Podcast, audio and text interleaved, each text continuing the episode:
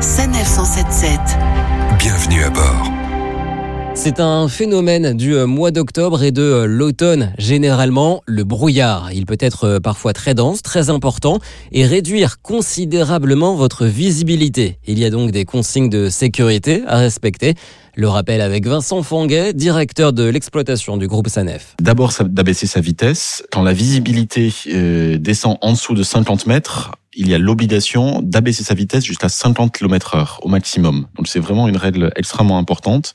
Et un petit truc qu'on peut avoir pour détecter une distance de 50 mètres, en fait 50 mètres c'est la distance entre deux bandes blanches. Donc si on voit pas plus loin que deux bandes blanches sur le bord de l'autoroute, à ce moment-là, on sait qu'on doit réduire sa vitesse à 50 km heure. Et sachez que nos équipements autoroutiers s'adaptent automatiquement pour votre sécurité. Effectivement, on a un dispositif de, de flash et de, de, lumière à éclat au niveau des, des barrières de péage.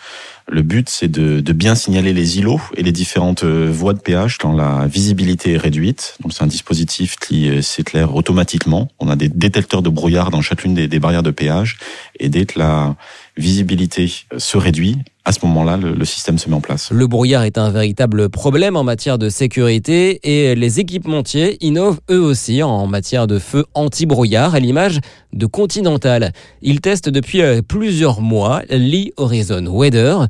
Présentation avec Blandine Tranchant chez Continental. Grâce aux capteurs développés par Continental, le véhicule collecte des informations, notamment sur les conditions météo. Par exemple, le déclenchement des essuie-glaces indique des précipitations ou bien sur la visibilité par exemple la mise en route des feux anti-brouillard. Ces données sont transmises à Météo France qui affine ses modèles de prévision et peut diffuser à tous les véhicules des alertes météo géolocalisées et en temps réel. Et en attendant le développement de ce type de feu anti-brouillard, c'est à vous d'être encore plus prudent à l'approche de ces zones. Levez le pied, augmentez vos distances de sécurité et allumez au moins vos feux de croisement, sinon vos feux anti-brouillard si vous en êtes équipé, bien entendu. Retrouvez cette chronique de Sanef 177 sur sanef.com. Sanef, à vos côtés, à chaque instant.